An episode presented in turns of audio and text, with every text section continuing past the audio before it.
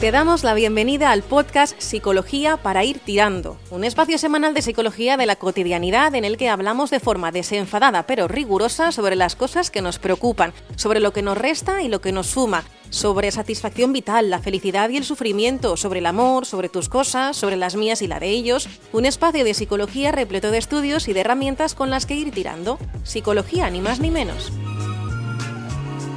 No hace falta estar mal para ir al psicólogo, sino querer estar mejor. Es decir, que por un lado tenemos lo que asociamos con psicología o con los profesionales de la psicología, que son, por ejemplo, eh, no tener ganas de salir de la cama. Sintomatología, esta sintomatología ansioso-depresiva, que la persona está más lenta, está perdida por la vida, está en un momento desubicada por un proceso de ruptura, un proceso eh, de dificultad vital, un proceso, el que sea, ¿no? Eh, que hace que la persona tenga problemas a la hora de relacionarse, problemas laborales y demás. Esto es lo clásico en psicología, ¿no?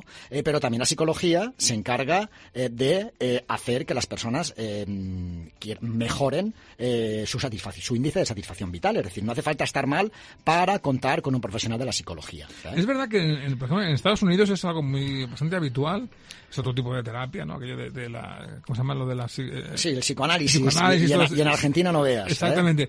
Pero bueno, lo ven como algo más natural. Pero aquí en España todavía la gente se cree que si, que si vas a un psicólogo es porque tienes, estás mal de la cabeza o, tienes alguna tarita. Sí. Y, no tiene nada que ver. Cuando, cuando no es así, yo siempre digo, en fin, en Petit Comité, cuando en cursos y demás, que, que mis pacientes están más sanos que muchos de mis amigos. Y ya no cuento la familia, es decir, la familia extensa que todos tenemos, ¿no? Pero la gente que viene a, que va a consulta eh, de un psicólogo, eh, no necesariamente tiene patología, tiene un trastorno X. Es que la mayoría, una gran parte, no lo tienen. Eh, también es cierto que también depende de consulta de psicología. Hay, muchas, hay muchos ámbitos. Por ejemplo, psicología deportiva, un profesional o un, un, un amateur, un deportista que quiera mejorar su rendimiento a nivel de concentración y de atención, no tiene ningún tipo de trastorno. Es verdad, y ahí nadie se plantea nada, es verdad. Claro, y va al psicólogo a que el psicólogo le dé herramientas para que mejore su rendimiento eh, mental y su rendimiento físico, que las dos cosas van muy asociadas, ¿no? Sí, mira, ahí tenemos un ejemplo que yo siempre pongo, ¿no? Que es el de Nadal, que es un gran deportista, y sobre todo lo es porque tiene psicológicamente una fortaleza que otros no tienen, ¿no? Sí. Eso, bueno, él lo ha, aprendido, lo ha adquirido o es innato, cada uno es como es, pero bueno, eh, si no, ahí están los entrenadores eh, y los psicólogos para, para ello, ¿no? Sí, sí, hay una, una, una buena eh, caterva de eh, psicólogos deportivos en este país eh, que están a nivel mundial, que están ejerciendo muy bien su labor con deportistas y con equipos de fútbol. Luis Enrique, por ejemplo, que fue entrenador del Barça, entrenador de la selección española, siempre en sus equipos va con un psicólogo. entonces, mm, el Madrid también lo tiene, el Barça también lo tiene. lo que poco a poco se va introduciendo y se va normalizando la figura del psicólogo como algo más dentro de las organizaciones, en empresas, como de las organizaciones, como son los equipos de fútbol, baloncesto, cualquier equipo deportivo o individual, y luego en el ámbito de la salud mental, sin necesidad de estar mal. Claro. Bueno, y lo mismo cualquier tipo de, profesional, ¿no? Uno se dedica a lo que sea, pues, a la radio mismo, o a estar en un banco, todo lo mismo, ¿no? Puedes uno, puede uno mejorar, ¿no? Su actividad si, si conoce quizás esos trucos para que las emociones o tu propia personalidad no te, no te frenen según que. Sí, sí, además, ¿sabes lo que pasa? Ha habido un freno durante, durante muchos años ha estado asociado.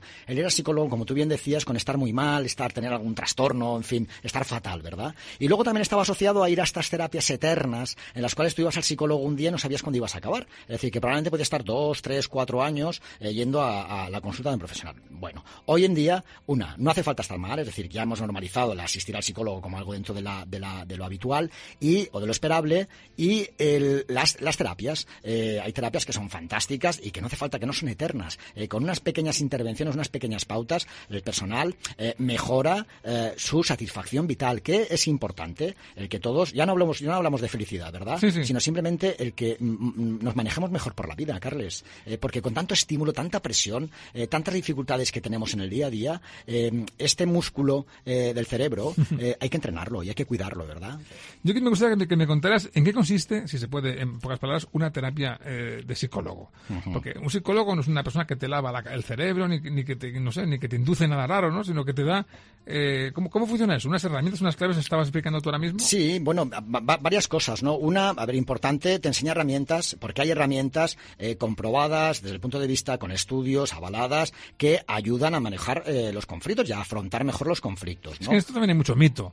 Tenemos la imagen justamente de la psicoterapia, el tío en el diván y contando sus historias. Sí, sí. y el profesional en silencio sin decir nada, ¿verdad? Nada, que ver, ¿no?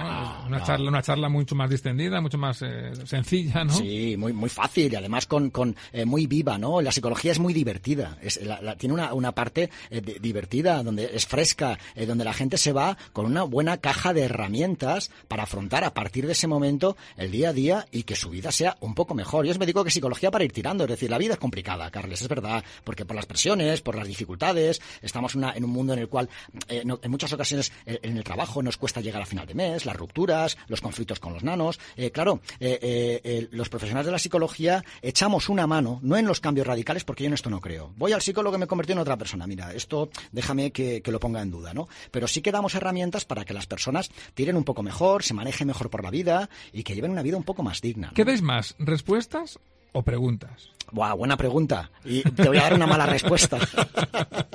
no, las dos cosas. Yo creo que las respuestas tiene, las respuestas eh, eh, las, las, tiene la, persona. Hay que ayudar a la persona que encuentre las respuestas, ¿no? Es decir, uno puede tener un modelo directivo de decir a la persona lo que tiene que hacer, que esto no es muy conveniente, excepto en pautas o en cosas concretas, como por ejemplo en temas de sueño. Una persona que no tiene una buena higiene del sueño, el psicólogo le tiene que dar pautas de sueño, ¿no? Una persona que tiene rutinas negativas. Poner deberes a veces, unos, poquitos, ¿no? Sí, sí, pautas, eh, exacto. Una persona que está deprimida y que no sale de casa y que está metida en la cama y demás, hay que darle pautas, decir, oye tú, enganchate a la vida, ¿verdad? Claro. ¿Qué te parece si nos ponemos en marcha? Eh, pero hay que ayudar a que la persona encuentre respuestas, ¿no? Eh, y esto eh, formulando buenas preguntas. No sé si te he respondido a tu Sí, sí, sí, sí, sí, sí, no.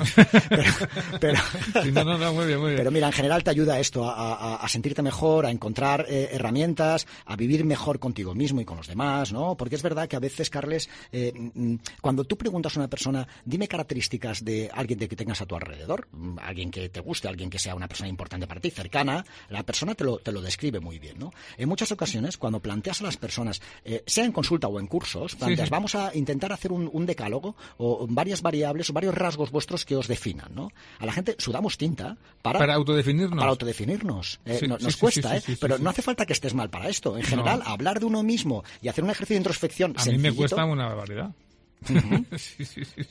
Pues esto, eh, eh, fíjate lo importante que es eh, para manejarnos bien con la vida, para tener relaciones sanas, lo importante que es que tengamos una buena relación con nosotros mismos, ¿no? Pero esto no es este ejercicio de introspección egoísta de que yo estoy por encima de los demás y demás, ¿no? Simplemente conocerte un poco mejor, ser un poco más amable contigo mismo, que esto ahí hacemos mucho hincapié, tratarte con más condescendencia, la autoempatía, que esto lo ejercitamos muy poco, cómo empatizamos con los de alrededor y lo poco que empatizamos con nosotros mismos, ¿no? Cuando nos equivocamos o cuando no salen bien las cosas, ¿no? Y ahí la psicología tiene mucho que decir, ¿no? Bueno, hablabas de que no hace falta estar mal para ir al psicólogo, pero vamos a volver al origen de esta, charla justamente para, para rematarla.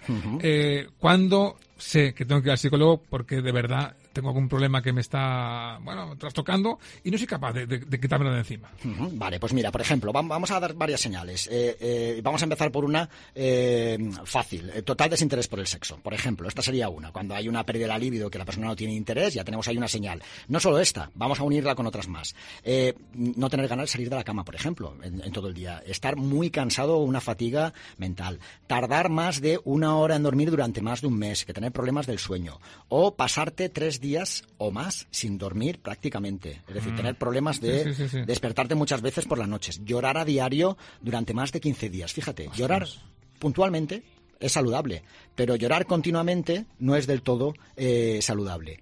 Eh, dejar de tener ganas de hacer cosas que a uno le gustan, eh, dejar de relacionarte con los amigos, encerrarte en uno mismo, tener episodios de miedo inexplicable, tener pérdidas de control de manera habitual o tener mm, momentos, arrebatos, preocupaciones recurrentes que no te dejan tener ideas en la cabeza, estar irritable todo el tiempo o por ejemplo, no tener, no encontrar sentido a la vida. Que este sería, yo creo que el principal, ¿no? Sí, sí, el más gordo, ¿no? Sí, cuando uno no encuentra sentido a la vida y que eh, no sé qué, pinto aquí, evidentemente sería una señal eh, clara para decir necesito ayuda, ¿no? Y luego también cuando los de alrededor, Carles, te están recordando, hey tú, que te estás convirtiendo en un ex de ti mismo, ¿no?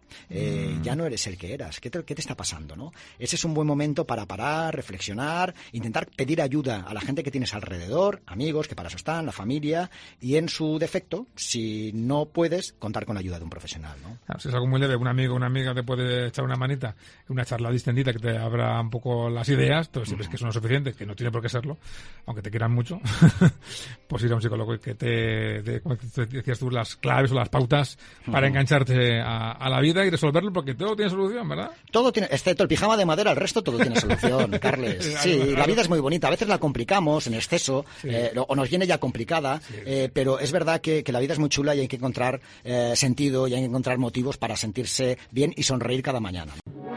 Has escuchado un capítulo del podcast Psicología para ir tirando. Si quieres más información sobre el autor, el psicólogo Nacho Coller, puedes entrar en nachocoller.com o búscalo en las redes sociales, Instagram y Twitter como arroba Nacho Coller. Te esperamos de vuelta en el próximo episodio.